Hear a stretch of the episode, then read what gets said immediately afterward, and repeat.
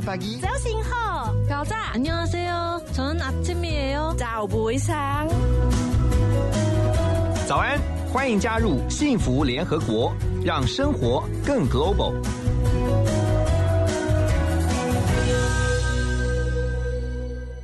欢迎来到幸福联合国。今天我们要告诉大家怎么样来理财。其实每个人都希望能够把自己的财管理好， 但你可能没有想过的是，呃，用刷卡也能够帮助你理财。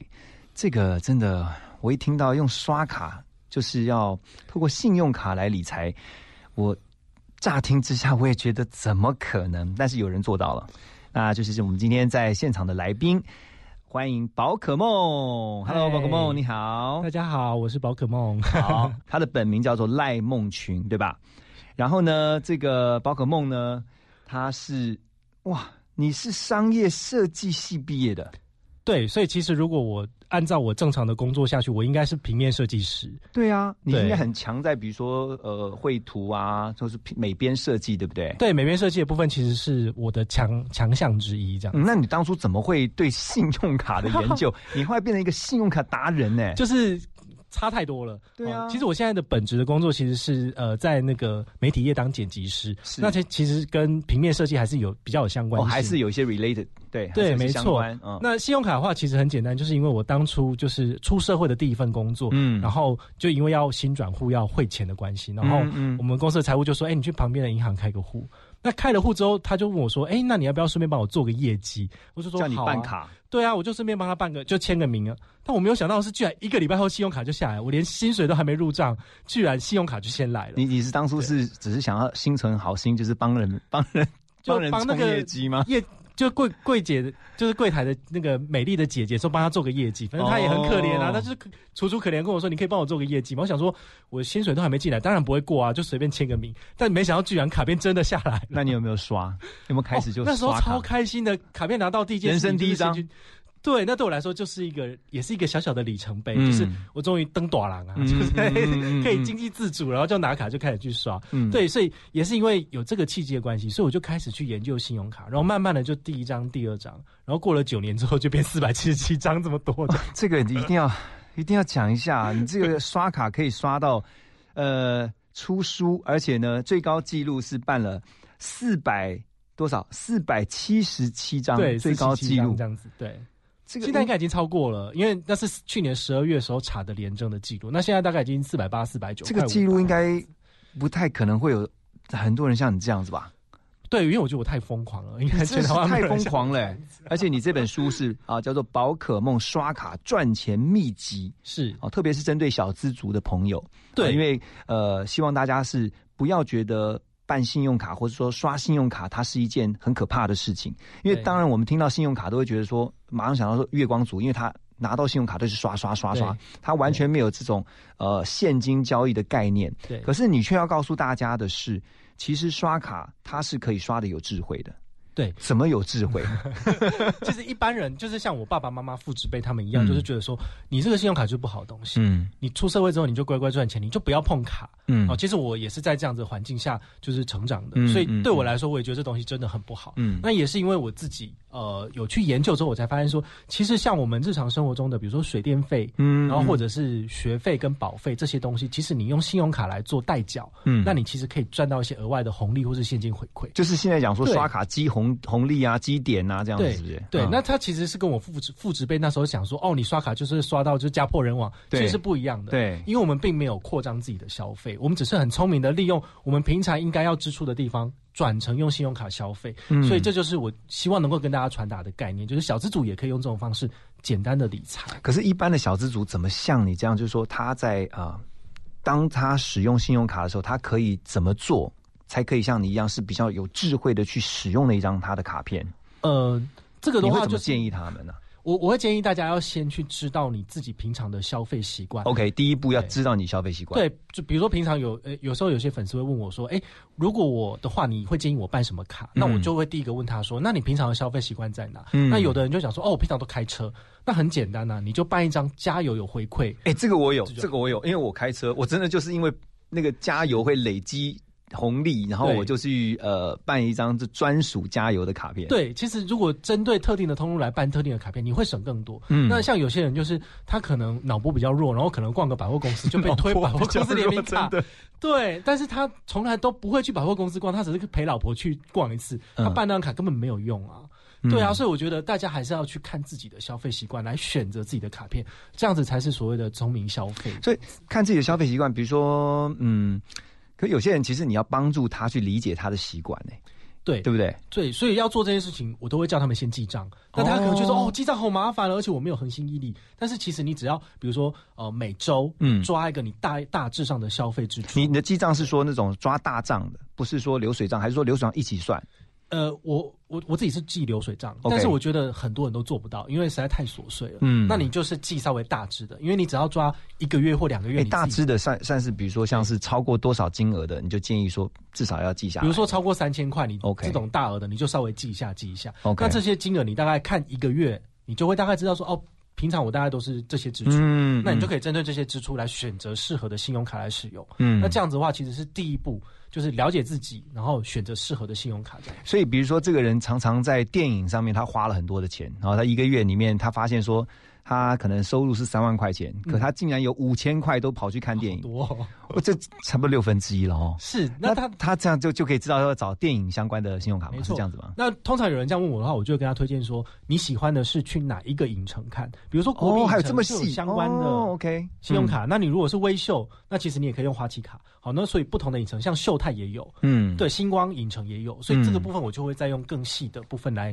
跟他们分享，嗯说你就这个影城用这张卡片，这样就可以。哎、可是你刚刚提到说你曾经有呃多达四百多张的卡片，哦，是。可是人家一想到信用卡，就会想到是卡费的问题，因为不是每一张都是免年费的。可是这个部分卡费四百多张，哈，你就算不要四百多张同时都拥有哈，你就算手上有十张，可是里面如果有五张是要收卡费的，那个也很头大。这个要怎么办呢？等一下回来，我们要继续来请教一下宝可梦。好，休息一下，马上回来哦。站在漆黑的舞台，长长的布幕还没有拉开，你是否和我一样在期待，一样在期待？也许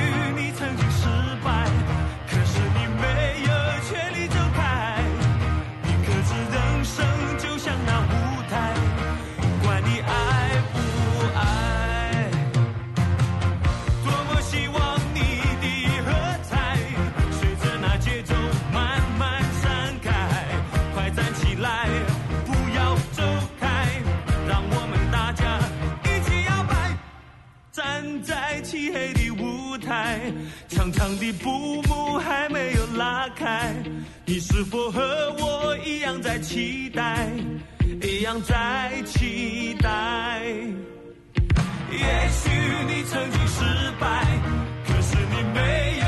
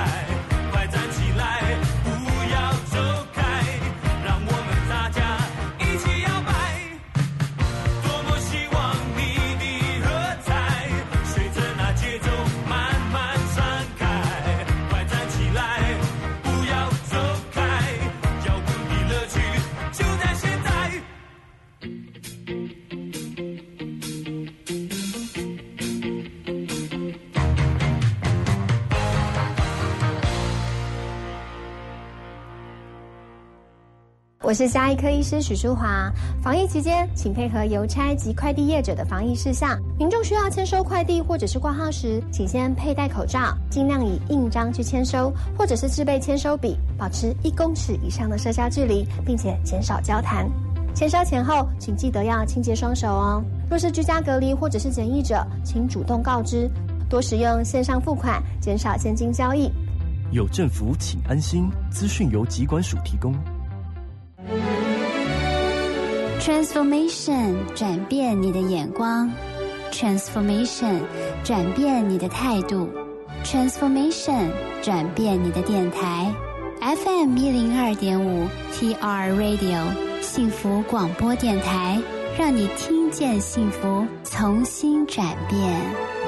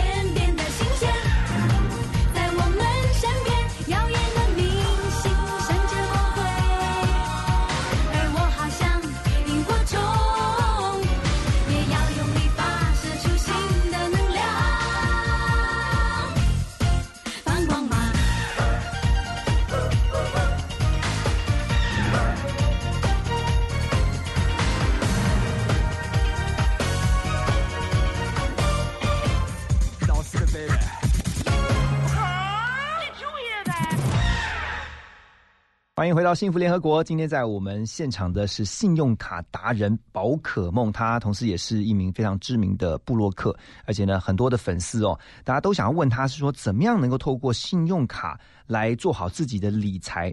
这个真的是很不容易，因为我觉得要很用功。好，那刚才宝可梦有提到说，其实呃，你最多的时候有四百多张哦，四百七十七张信用卡。那我们刚刚讲说卡费呢，那。十张里面你有五张，如果要缴卡费，你你你这个要怎么处理？这个其实很简单，嗯，就是当账单上面有出现年费的话，打电话去跟银行讲一下，嗯，他就可以帮你减免了。你对这么简单？真的，因为就是大部分的预习卡或钛金卡的等级已经太泛滥了。对于银行来说的话，它是系统上例行性的出账，但是如果你真的想要减免的话，打个电话进去，它都可以帮你就是通融，嗯这是完全没有例外的。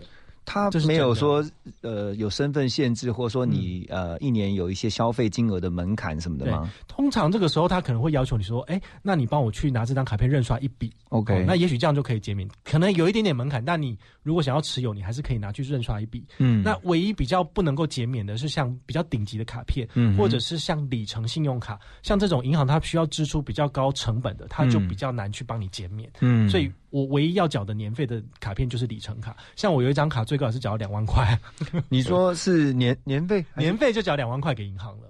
那你就要缴年费吗？还是说你就打电话去，然后就取消那两万块的年费？呃，没有，那个那张卡片就是里程卡，所以它一定要缴年费。哦，了解。对，但是其实我自己有经过计算，就是你可以从缴了年费之后，银行提供的权益去把它赚回来。所以我觉哎，得这个有趣哦！你现在说你呃，假设以刚刚你讲的那个里程卡两万块的年费，然后你你你就把它缴掉了，是可是你却在后来的，你说你在累积上面，或者是呃，让你你让你反而是倒赚的。对，因为信用卡它会提供你就是呃比较不一样的权益，比如说有六趟的机场接送 OK 那以台北桃园一趟可能要一到两千块，嗯六趟就是一万二了。嗯那你中间还差八千块，比如说你有在使用到它的机场贵宾室，机场贵宾室一次可能七百到八百，然后它是无限次使用，嗯所以你使用越多次，其实就会回本了。嗯，对，那你缴年费，它会送你一些里程，然后那些里程还可以来兑换，就是所谓的商务舱的机票。是那大家也知道，一张商务舱机票都是五六万的，对。所以你换的越多，其实你的回馈是越高的。这个在你的书里面有特别提到哈，就说你用是这个是就就是你书里面提到说嗯用里程卡，然后还帮你妈妈爸妈去升等变商务舱，让他们出国这样子啊。是，其实我们那个时候是用十八万里的 ANA 里程，然后换了两张商务舱给爸妈打，然后我们其他五个小孩子是搭经济舱，所以是嗯七张机票都是由银行买单这样子。然后都是刷同一张的那个，就是你你要你要嘛里程卡一定是那个嘛哈，一定是是累积在同一张的卡片里，面。对我们就是呃团结力量大，然后我们就全家人的消费都灌在这张卡片里面。OK，然后就是大概花了三年的时间，累积了十八万里，然后这十八万里就换了七张机票，全家一起出去玩。哇塞，那你这样每一次你都其实要记录下来，就是是说你这次出去你累积，因为大部分的我们其实都习惯，比如说。银行会寄账单给你嘛对？然后你现在累积多少红利点数？其实我坦白讲，有的时候我们真的会忽略，跟我根本也连看都没有看，说我现在累积到的红利点数是几点？然后呢，这样的红利点数假设是两千五百点或是三千点了，这样的红利点数可以换什么赠品啊，或是说呃有一些什么福利？对很少人会这样看呢、对，因为其实这也是银行他们自己怎么讲，他就是靠这个在回收他自己的那个支出的成本啦。因为大部分人都不太注意这个东西。是那银行的红利点数大概两年左右就会过期。两年对你如果没有看账单，他就真的就这样一笔一笔就消失了。哎、那我这样可以打电话过去跟他讲说展延两年，就是说我两年到期，如果真的过期的话，我可以跟他讲说我可以再展延，有有可能吗？有，因为我之前国泰世华的红利大概有是两三千点，不小心就让它过期了。嗯我就打电话去询问说，这有可能可以返还给我吗？他说没关系，我就帮你延展两年，他就真的在还我了。哦 所以我觉得有问有机会，嗯所以啊如果没问就没。你要看说你是不是真的是呃有注意到，而且是你你有也有去反映。那一般来说，银行其实也是希望能够留住你这个卡户嘛。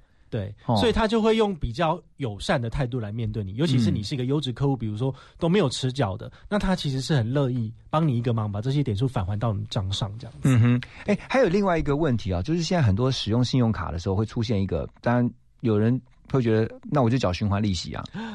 这个是你的书里面有特别提醒到说，千万不要这样做。对，因为我家人就是这样，就是在我出社会之前，我爸妈跟我说这是个很糟的东西，但事实上他们自己也在缴循环利息啊，你知道吗？我们我爸妈他们就是用花旗，那花旗比如说一万块最低缴一千、嗯他就是一直缴一千，一直缴一千，然后他就不知道缴、你说他缴的是最低应缴金额、他都缴。最低，然后就是循环利息一直缴，一直缴，一直缴。天哪！然后我是出社会之后，我回到家里面帮我家里面看账单，然后才发现说，为什么我爸我妈 就是一直缴一些循环利息，永远都缴不完。等一下，我就你是在你们家是负责看账的吗？后来就是我在看账啊，哇塞因为他们根本就不懂，就是老人家其实本来就对这个不太理解。嗯那有一张卡片就是刷了多少，然后看，哎，这个数字比较少，那就先缴这个。结果他们缴了好几年，五六年都一直缴最低，你知道吗？欸，那你有看过他那个循环利息那时候利率多？那时候是二十趴，所以他们真的是被花旗赚了不少多，不知道多少钱。二十趴。对啊，我的天！所以后来我爸妈我就跟他们讲说，你们一定要去农会，就是用那个田地去贷一笔钱，然后比如说二三十万，赶快把这笔钱本金加利息先还掉了。是，那你再慢慢的去还那个那个农会的那个信那个信贷还比较低。因为这样比较起来，比如农会信贷，它的借借借贷的那个利率可能只有五趴，假设是或者是七趴。对不对？那都少了十几趴。对，我就觉得我爸妈真的是太傻了。哇！所以后来这样做之后，现在他们是说，他们每一次的信用卡的卡款都是账款都是当期就缴清这样子吗？因为他们就没有处理信用卡账上，都是我在处理，就是我办副卡给他们使用，所以他们也不用去管说要刷哪张卡，有什么问题就问我，我就我就跟他们讲说，哦，你就刷这张卡片，然后时间到了我就跟他们拿钱这样子。其实我听到这边，我突然发现家里面要有一个。非常懂得如何使用信用卡的孩子，这个是所有爸妈应该是比较需要去知道的。那等一下回来呢，我们要继续请教宝可梦是那还有分歧的问题啊。有些人习惯，因为现在很多都是零利率的分歧，但这个部分有没有哪些 know how，或者是说银行有些 tricks，有些这个要注意的地方？休息一下，等一下就回来。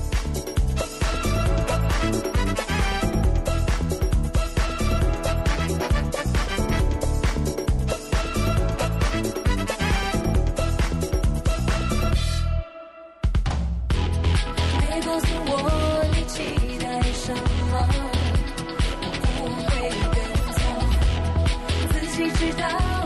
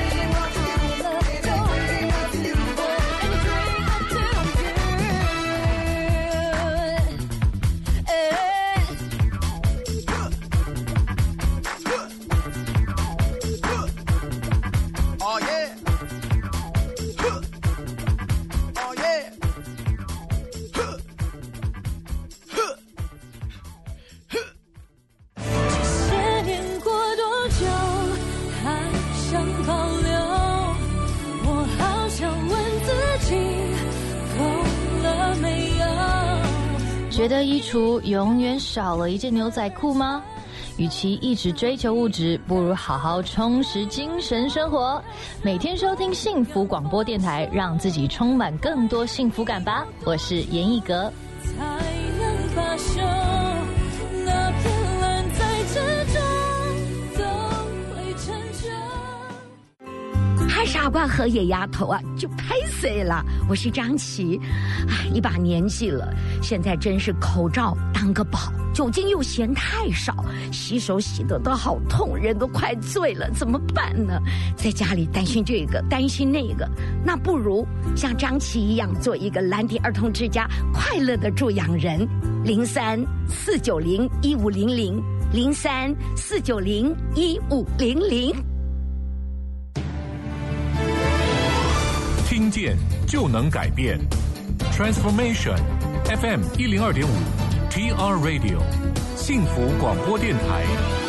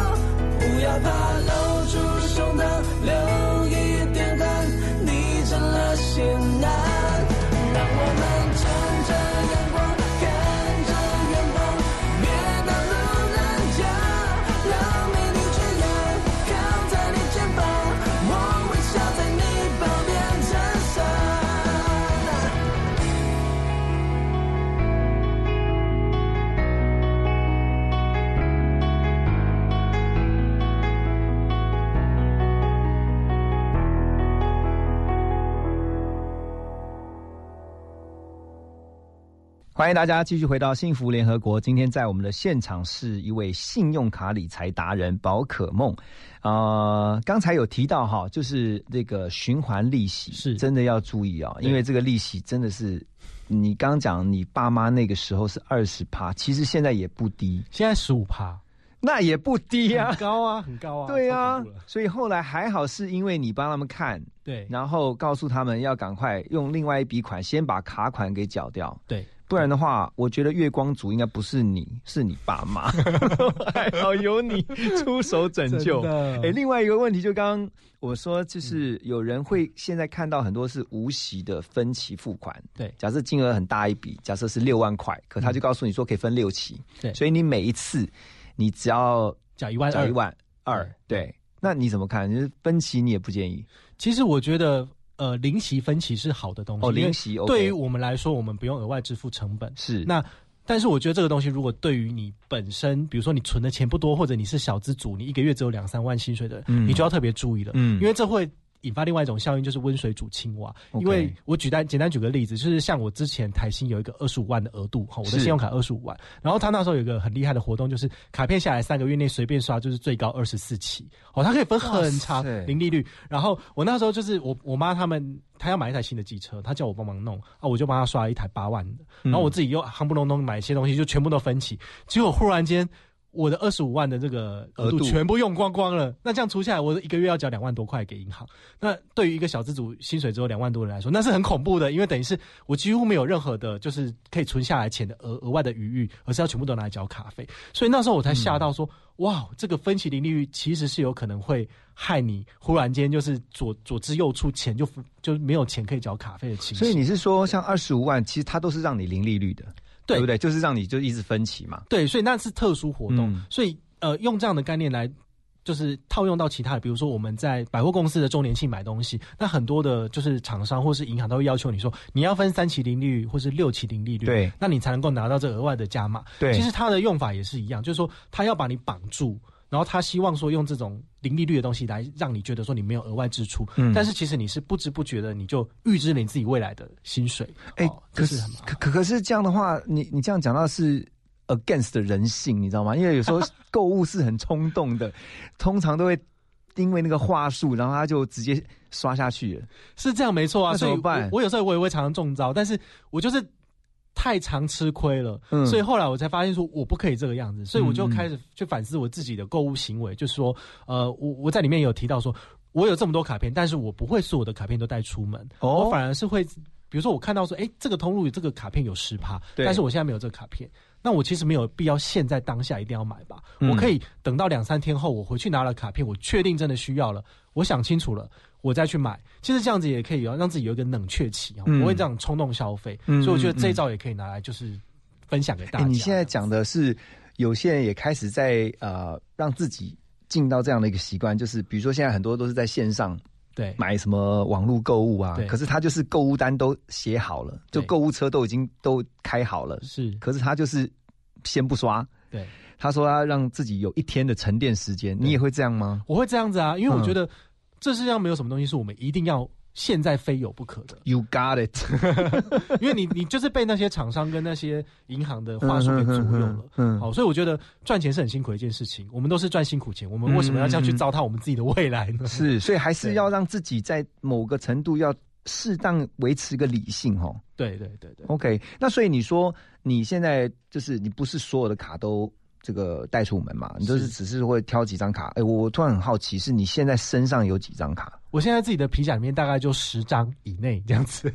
你 没有很多，没有很多。你出门身上带十张左右的？对啊，就是我有两张里程卡是我的主力卡，然后另外剩下的一些卡片是我可能要解任务的，然后最近还没解的，我就会轮流把它放在皮夹里面。那当我解完任务，好，我就把它拿出来，就是收起来这样子。所以我自己的卡。呃，我的皮夹里面大概就平均就是十张。那你现在呢？除了皮夹以外的，你自己现在的手上有多少张卡片？我现在呃，有效期限的呃，平我说还可以刷的吗？对对对，大概是有三百张是有效卡，对，就是它是活的。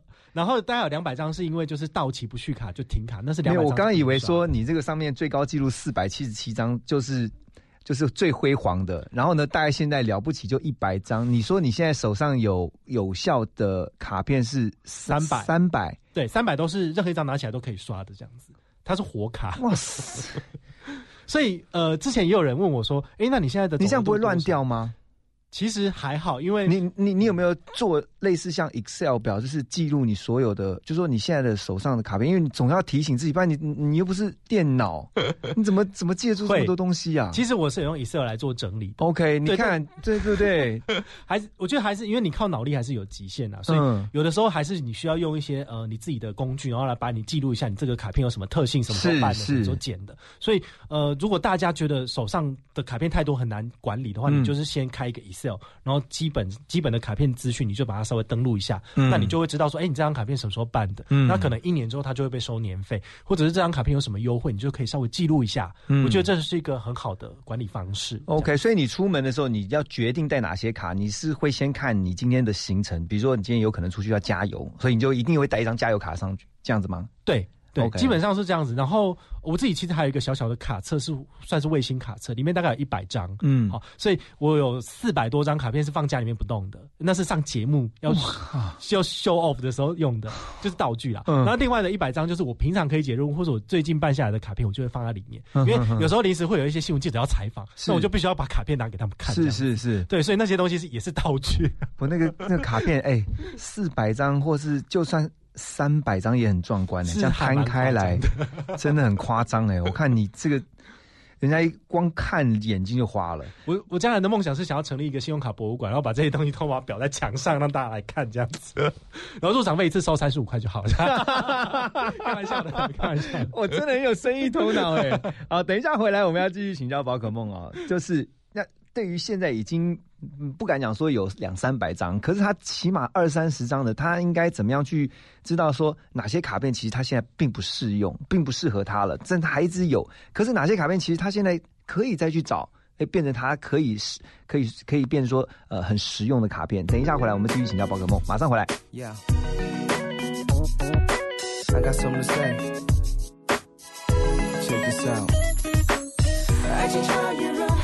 颜色，没有规则，不标价格。我记得，独特的工作就叫做快乐。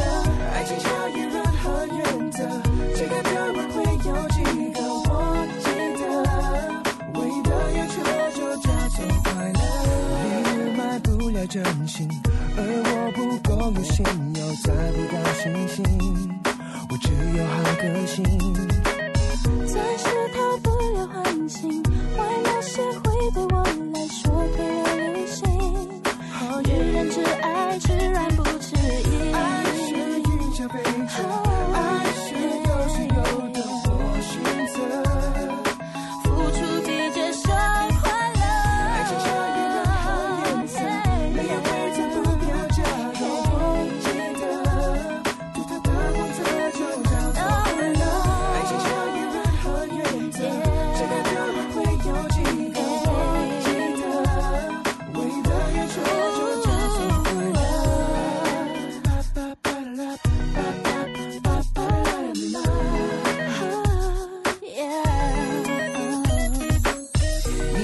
对，爱上脑筋，我说到明明不对，一心太过紧，爱你是幸运，你头脑别太僵硬，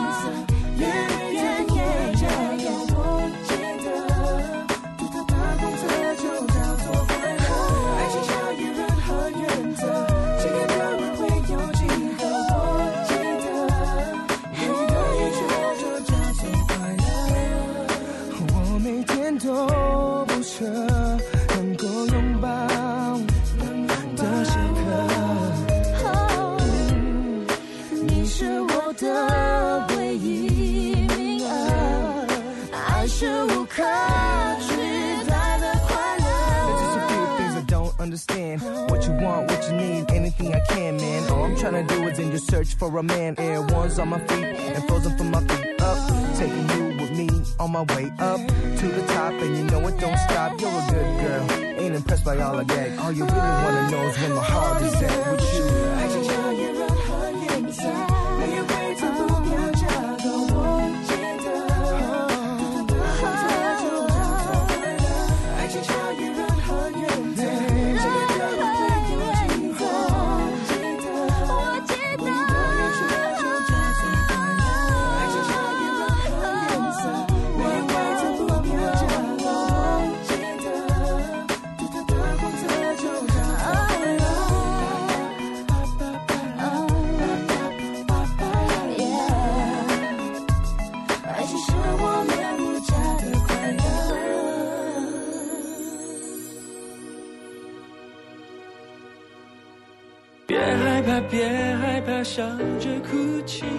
我是陈维璇只要相信就会有奇迹听见就能改变。你正在收听的是 fm 一零二点五幸福电台。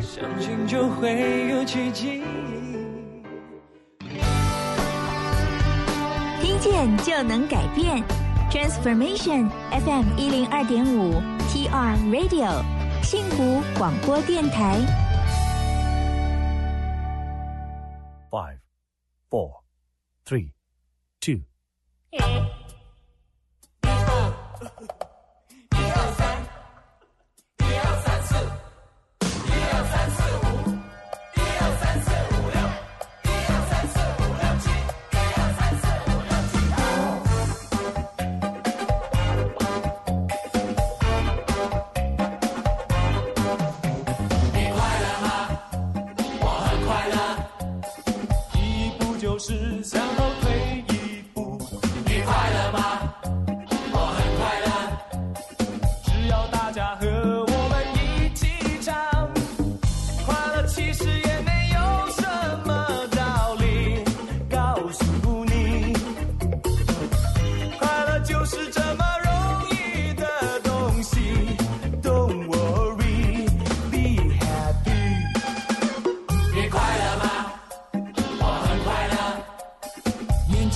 能重复用到老。你快乐吗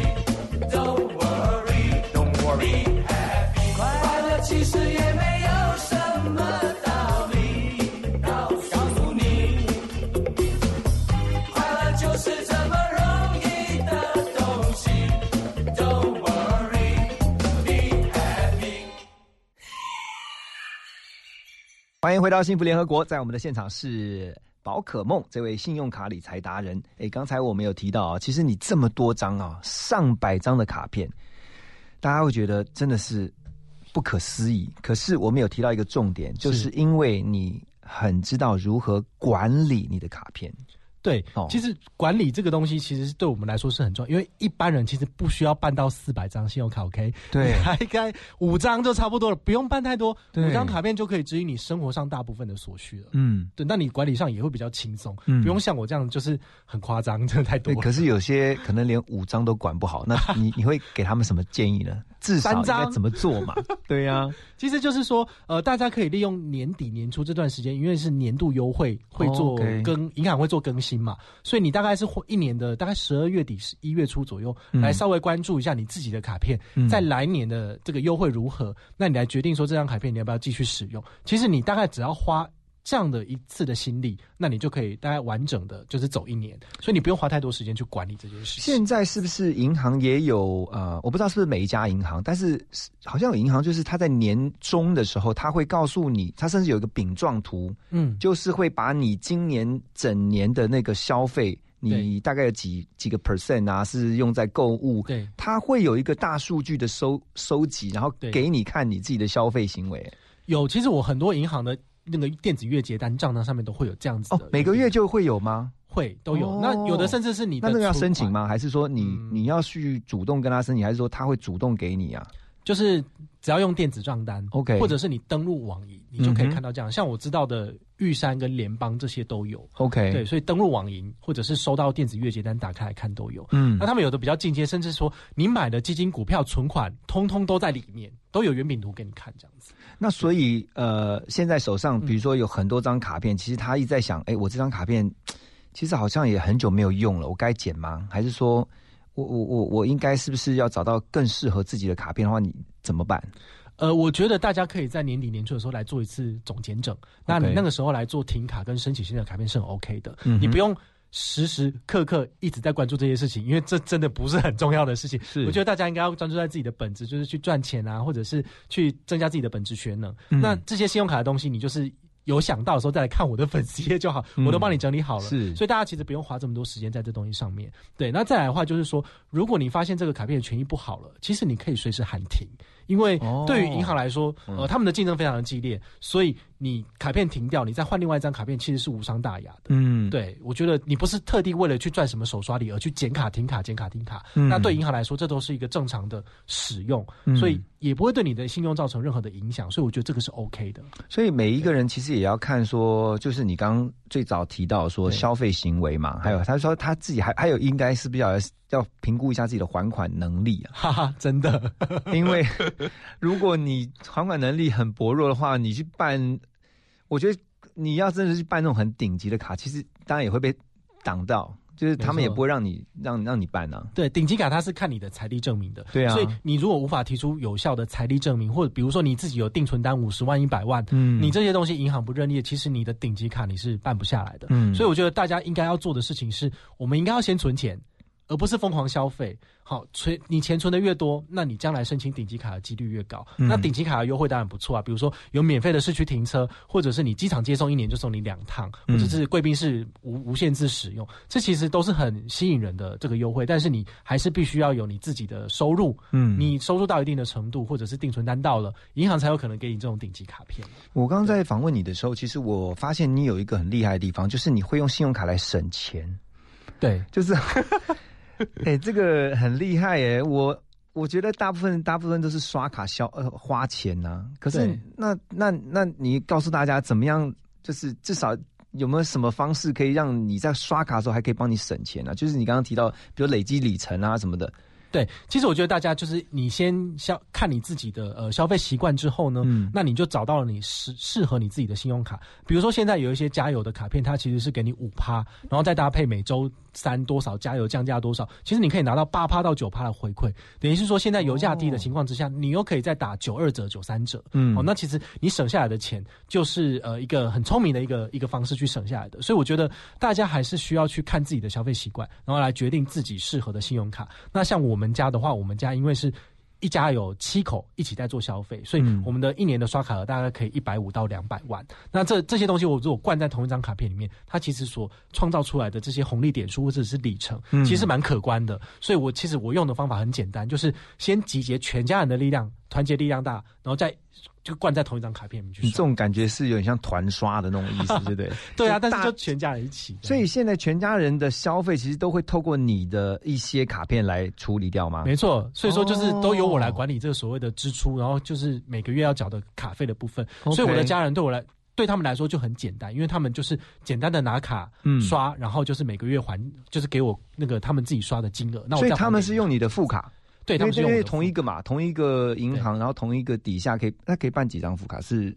呃，其实他没有上限，就是二等亲以内都可以。像我有办给我姐姐，可是我姐姐她已经嫁人，她已经结婚了，是，所以等于是我我们我家的信用卡其实是扛办了两到三个家庭。他姐夫没有讲说啊，我就顺便做做给他做副卡嘛。姐夫好像超过二等亲，所以我不能办副卡给他。哦，所以是二等亲，对，二等亲以内都。OK，所以爸爸妈妈的都是在你的，就是你的副卡。对，然后我兄弟姐妹也可以。哦，但我兄弟姐妹的。亲属就不行了，因为那是三等亲这样子。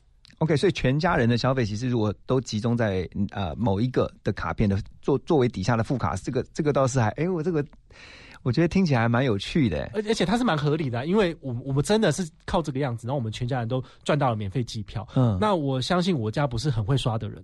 好，我们全家人其实都还好，就是一般普通民众而已，所以我可以做到，我相信大家一定也可以做到。所以你刚刚讲到的一个观念就是省钱嘛，还有另外一个你刚刚有提到啊，我有听到说是存钱，你都怎么存钱？存钱的话，其实基本上我用的方式很简单，就是定期定额。大家可能觉得说，哦，这东西那么简单，你有什么好讲的？但是简单归简单，就是没有人可以做到啊。比如说最近那个美国股股市狂跌，然后现在又再起来一点，很多人就是因为他当初狂跌的时候，他就立马止扣了，甚至是觉得说，哦，好恐怖，我现在都先。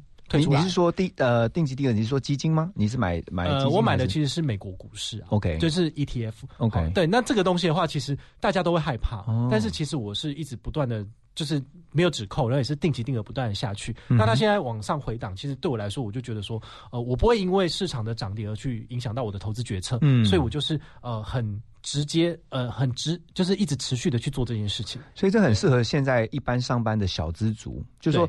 它有点像强迫储蓄的概念，对，像我七年前、八年前开始出社会工作的时候，是我也是直接买零零五零，然后定期定额，每个月就是固定买，比如说三千或是五千，嗯，那我这样持续存了七年。八年，我也存到我人生的第一桶金，就是这样做到的啊！就是我可以做到，为什么别人做不到呢？我也是一个月薪水两三万而已啊！所以，变说，如果今天是一个三万块钱的上班族，是他就是固定把五千块钱扣下来做定期定额，对，他就是让自己能够使用的就是两万五，对。